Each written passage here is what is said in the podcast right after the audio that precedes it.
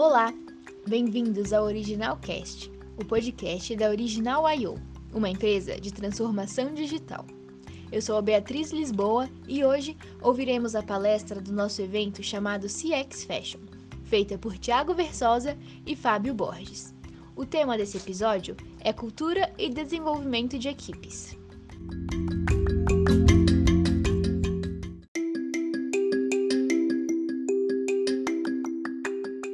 Fala pessoal, estamos de volta. É, eu não sou o Felipe Delacqua.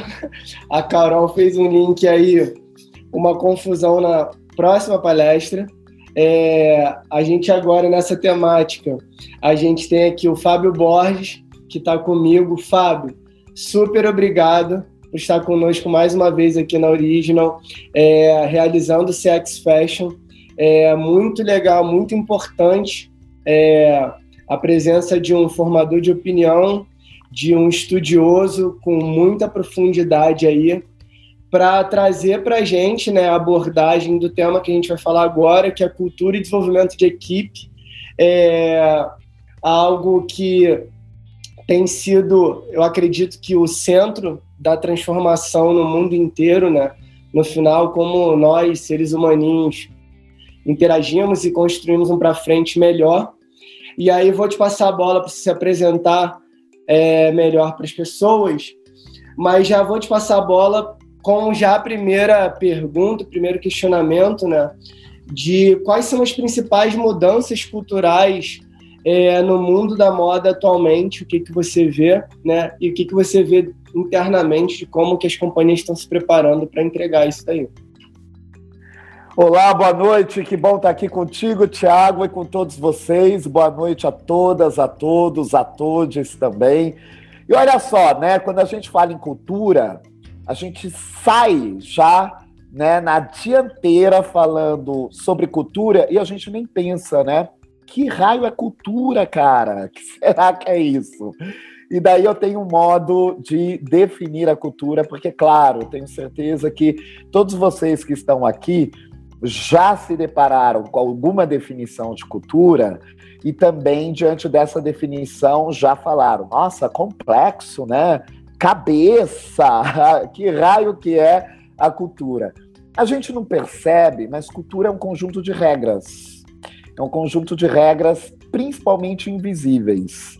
Então, eu vou dar um exemplo para nós. A gente tem uma cultura de sentar à mesa, né? De como a gente faz as nossas refeições. Então, na nossa sociedade ocidental, a nossa cultura é de colocar o alimento num prato, de utilizar talheres, né? É, tem um certo comportamento na mesa, não é muito legal a gente ficar escarrando na mesa, peidando na mesa durante a refeição. Isso acontecia, isso aconteceu até o final da Idade Média. Né? E daí teve uma mudança de mentalidade.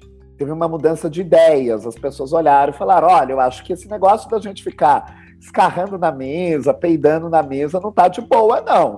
A gente tem que mudar isso. Vamos fazer novas regras?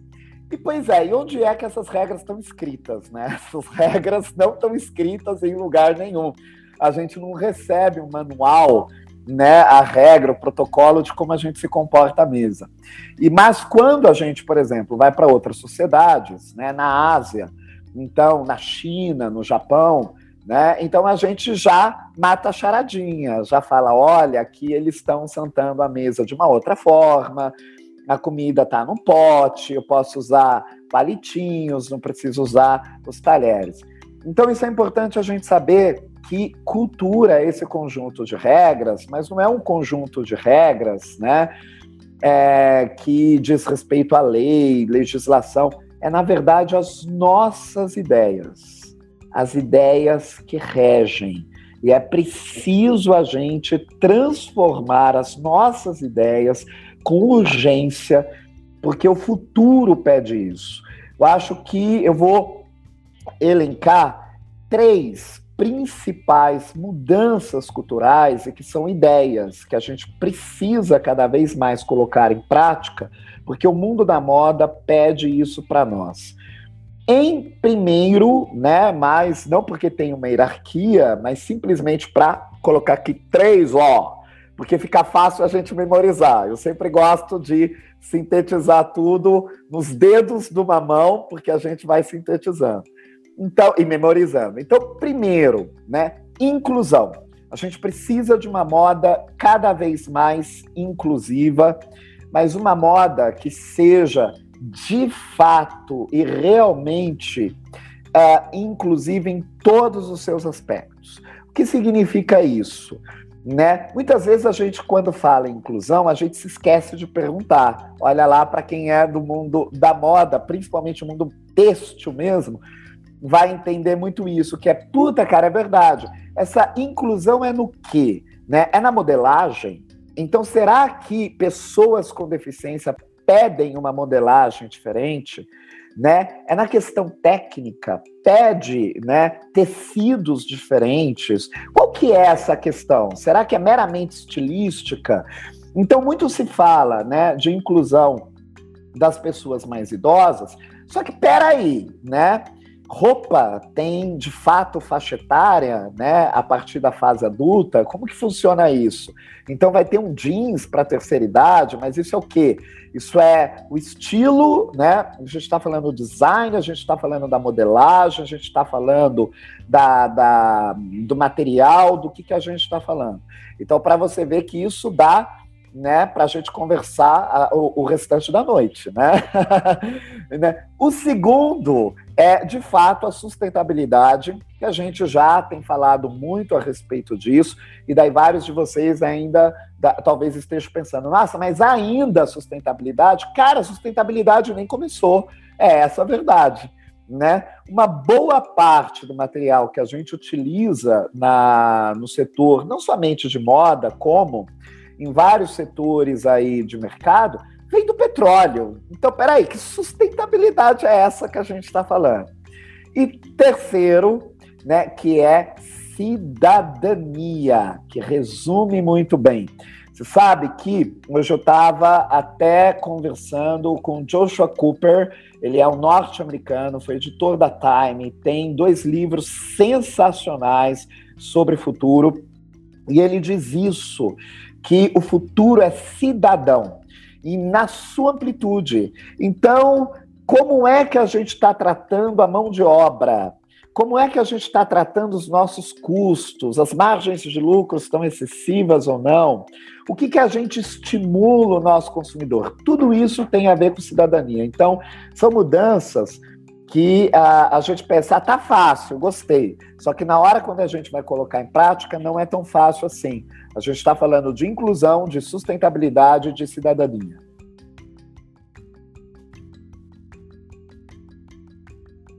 Você está sem o microfone, Thiago. a gente quer te ouvir. Erro técnico.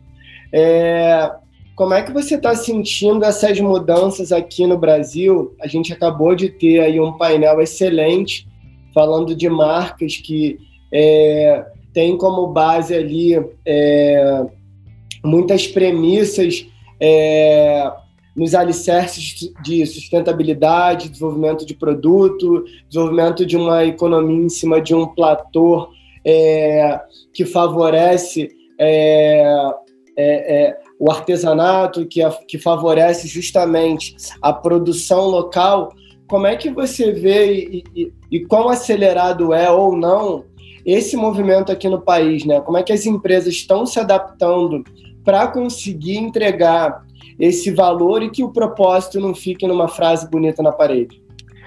As empresas estão se adaptando de forma vergonhosamente lenta. É essa a verdade. Nós brasileiros, cara, nós somos muito resistentes. É essa a verdade. A gente se acha o criativo do mundo. Ai, não tem gente mais criativa do que brasileiro. Olha, e daí a gente fala, porque a gente se vira de tudo quanto é jeito. Olha, vamos começar a ter um papo sério, todos nós aqui, né? Um papo de século XXI, um papo de gente adulta. Né? Na verdade, isso é romantizar dificuldades, romantizar miséria. Ah, a gente faz de tudo para sobreviver. Então, mas a gente deveria estar tá fazendo de tudo, a gente não deveria estar tá cobrando condições viáveis, condições que o Estado dá para a gente. Por isso que quando a gente está, em geral, no mercado europeu, no mercado norte-americano, em vários mercados da Ásia, a gente fala, ah, mas aqui eles têm infraestrutura, né? Então, mas a gente fica nessa, eu me viro de qualquer jeito.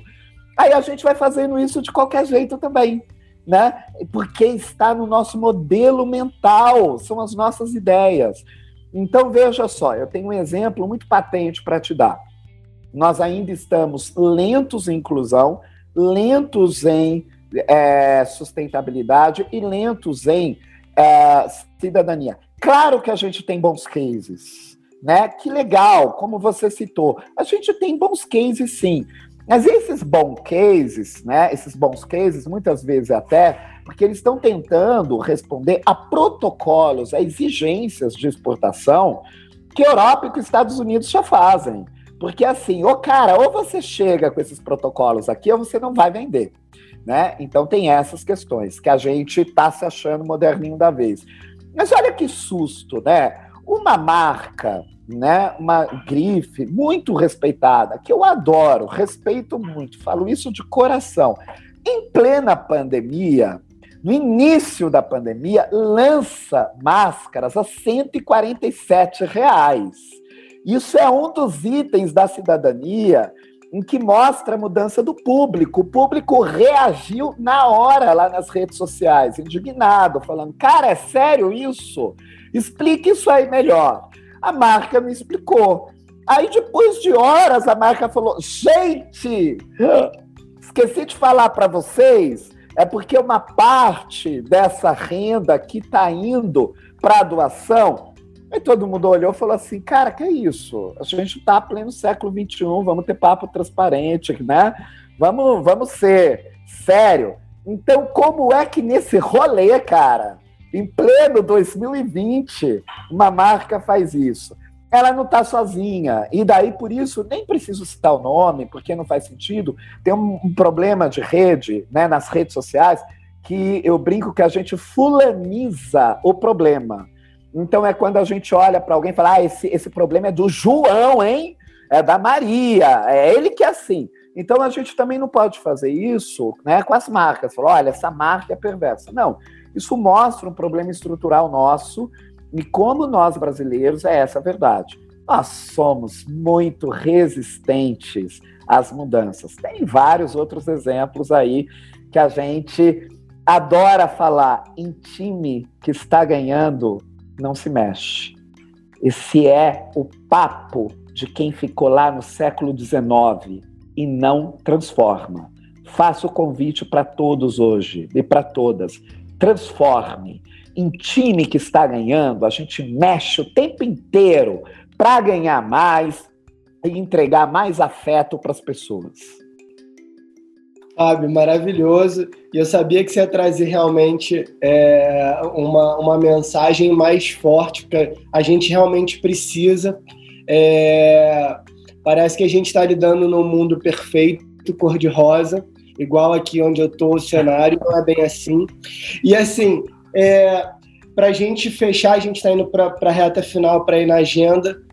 O que, que o Brasil carece, Fábio, para a gente desenvolver, em termos de equipe, é, um mundo mais competitivo na moda, né? De acordo com o que a gente vê aí frente a outros países, independente, sem síndrome nenhuma do cachorro vira-lata, é o que, que a gente carece de aceitação da nossa realidade, de aceitação também de uma infinidade de oportunidades do que a gente tem e fazer realmente aí é, uma limonada e entender que a gente tem uma uma produtividade, uma terra muito, muito farta e valorizar mais isso?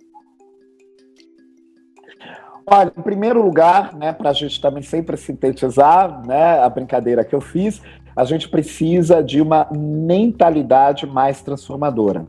Essa mentalidade mais transformadora, ela tem também dentro dela o reconhecimento da nossa identidade. Então, se a gente perguntar lá para um estrangeiro, se a gente fizer esse teste, perguntar para ele, a moda brasileira é complete, o que será que ele vai falar? Será que a nossa identidade está clara né, para o mercado internacional? Então, quando a gente quer ser competitivo, a gente sabe já o que significa a moda francesa, a moda italiana, o design italiano. A gente já sabe de tudo isso. Tem algumas grifes, inclusive, que a gente olha e fala: espanhola, hein? Essa daí deve ser da Espanha.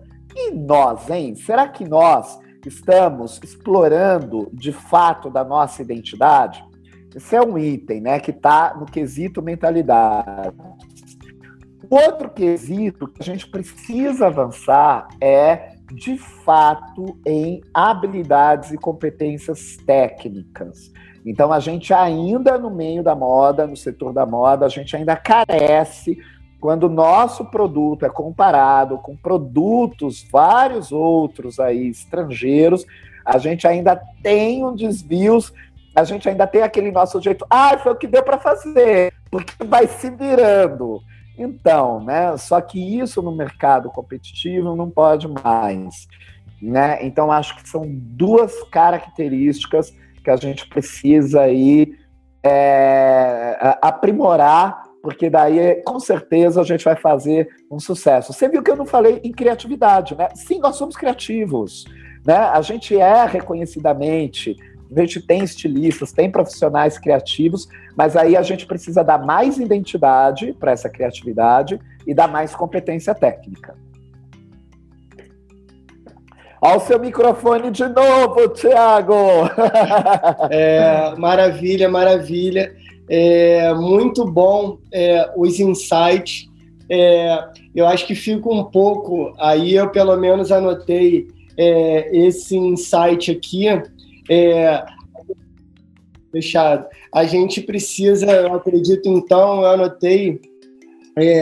Acho que é uma, é uma criatividade um pouco desenfreada e a gente talvez precise de mais disciplina, é, de mais habilidade para dividir conhecimento, compartilhar conhecimento e, acima de tudo, que você falou, que a gente tem falado bastante durante toda a trajetória aqui, efetivamente, uma obstinação para desenvolver excelência, né? A gente tem que parar com esse negócio de que isso daqui é o suficiente, para isso daqui é o que a gente deseja entregar com um propósito mais a fundo.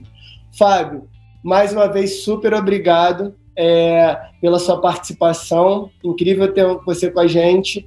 E, pessoal, a gente vai ter o próximo painel, fiquem aí, é, The Future of Fashion. É preciso olhar para o agora para construir o futuro. A gente vai ter o Felipe Delaco como mediador.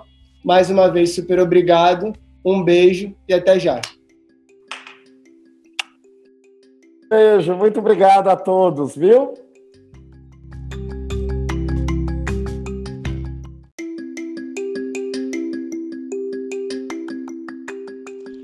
bom que você ficou até aqui. Para saber mais, nos siga no nosso Instagram, original_io, e também siga o nosso podcast para ouvir mais conteúdos relevantes como esse. Até a próxima, tchau!